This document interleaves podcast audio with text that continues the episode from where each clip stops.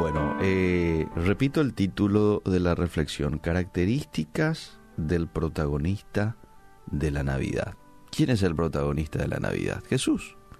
Y en Juan 5:30 Jesús dijo lo siguiente, y vamos a quitar de este pasaje tres características que para mí hoy van a ser muy útiles, porque de acuerdo a mi maestro es donde yo debo de seguir, ¿verdad? O sea, yo debo de seguir las enseñanzas, eh, el, ¿cómo diríamos? Las ideas de mi maestro, porque eso es un discípulo, es aquel que sigue las filosofías, las enseñanzas, las creencias de un maestro, según el diccionario. Y Jesús dijo, no puedo yo hacer nada por mí mismo. Según oigo, así juzgo, y mi juicio es justo porque no busco mi voluntad, sino la voluntad del que me envió, es decir, la del Padre. No puedo yo hacer nada por mí mismo. ¡Wow! Según oigo, así juzgo, y mi juicio es justo. El propósito de esta reflexión, amable oyente, es que conozcamos más a Jesús, quien es mi Maestro mi ejemplo a seguir. Por un lado. Y por el otro lado, evaluarnos un poco a nosotros mismos. ¿Por qué? Porque si nosotros nos hacemos llamar cristianos, estas mismas características debo de tener yo hoy.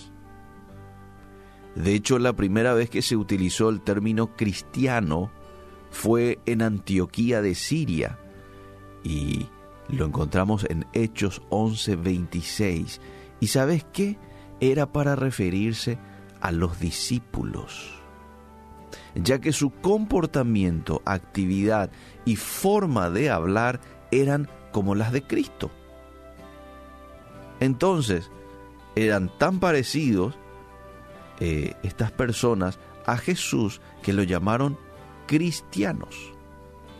Y esa tiene que ser mi meta ser como Cristo.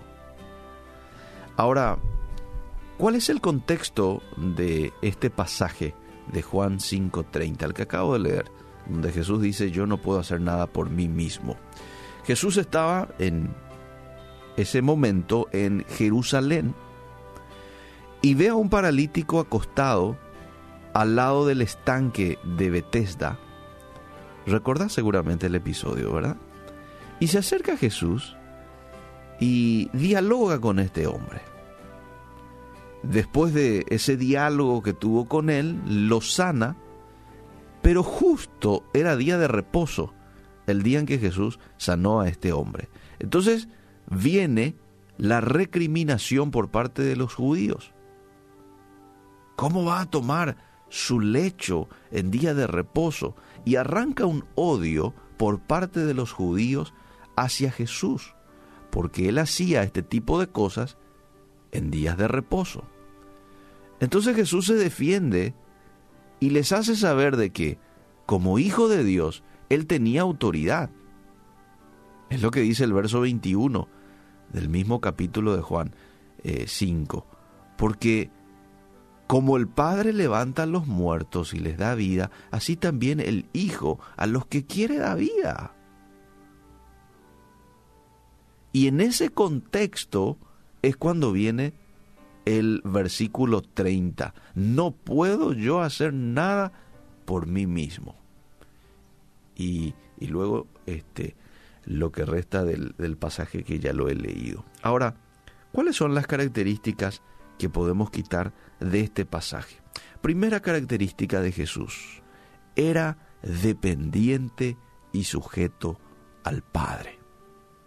Eso es lo que nos revela la primera parte del pasaje. No puedo yo hacer nada por mí mismo. Esta frase de Jesús nos muestra un Jesús humilde, que a pesar de tener poder de decisión y acción por sí solo, Él se hizo dependiente del Padre.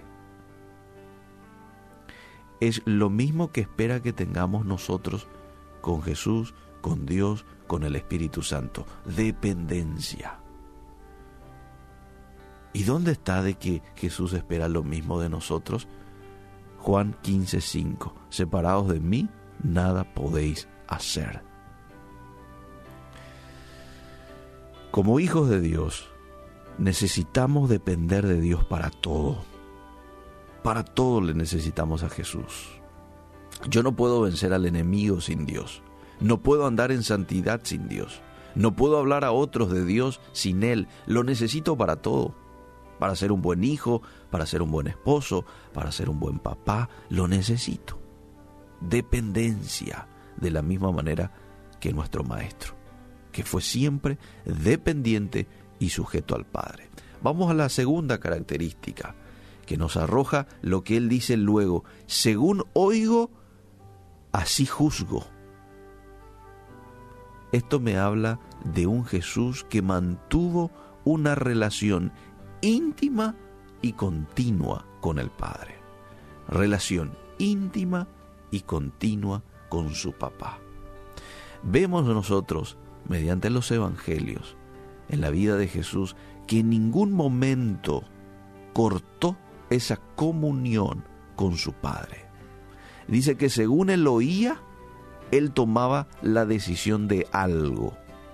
Según él oía, pensaba. Según él oía, hacía. Entonces, cuando vemos a Jesús hablar con la mujer samaritana, por ejemplo, es porque el padre le dijo, anda, habla con ella.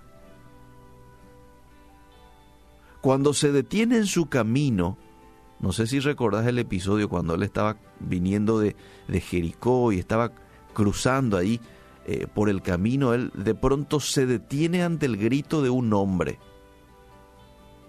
y pide acercar al ciego, acérquenle. Era el ciego Bartimeo. Eso lo hizo porque su padre le dijo, no sé específicamente cómo le habrá dicho Dios, ¿verdad? Pero probablemente le dijo Jesús, espera un poco, sanale a ese hombre y después seguí tu camino. Y Jesús obedecía a esa voz. Todo lo que Jesús decía, pensaba, era porque esa indicación le daba a su Padre. Segunda característica. Y vamos a la tercera. Lo podemos ver en el mismo texto, no busco mi voluntad, sino, la voluntad del que me envió. Esto me habla de una total negación a su propia voluntad.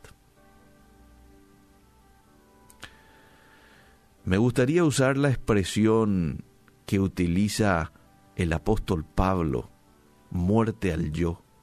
Jesús estaba muerto a su yo y estaba totalmente sujeto a la voluntad del Padre.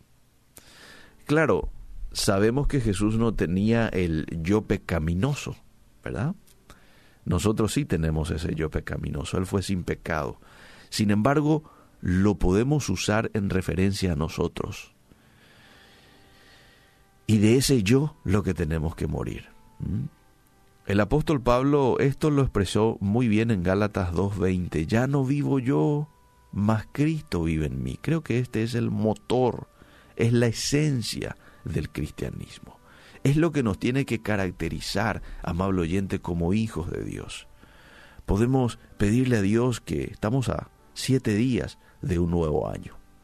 Quiero que en el 2020, Señor, yo pueda morir al yo y que tu Espíritu Santo pueda fluir a través de mi vida yo ser tu mano visible, yo actuar y hacer tu voluntad a través de este cuerpo.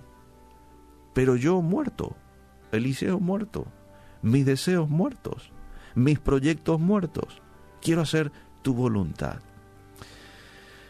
Quería compartir, como te dije, estas tres características para conocer mejor a Jesús, pero por otro lado, para también nosotros ponernos como meta en lo que resta de este 2019 y en lo que resta de nuestras vidas, no solamente del 2020, que nuestra vida sea marcada por estas tres características, dependiente y sujeto al Padre, una relación íntima y continua con el Padre y una total negación a nuestra voluntad por hacer la voluntad de nuestro Dios.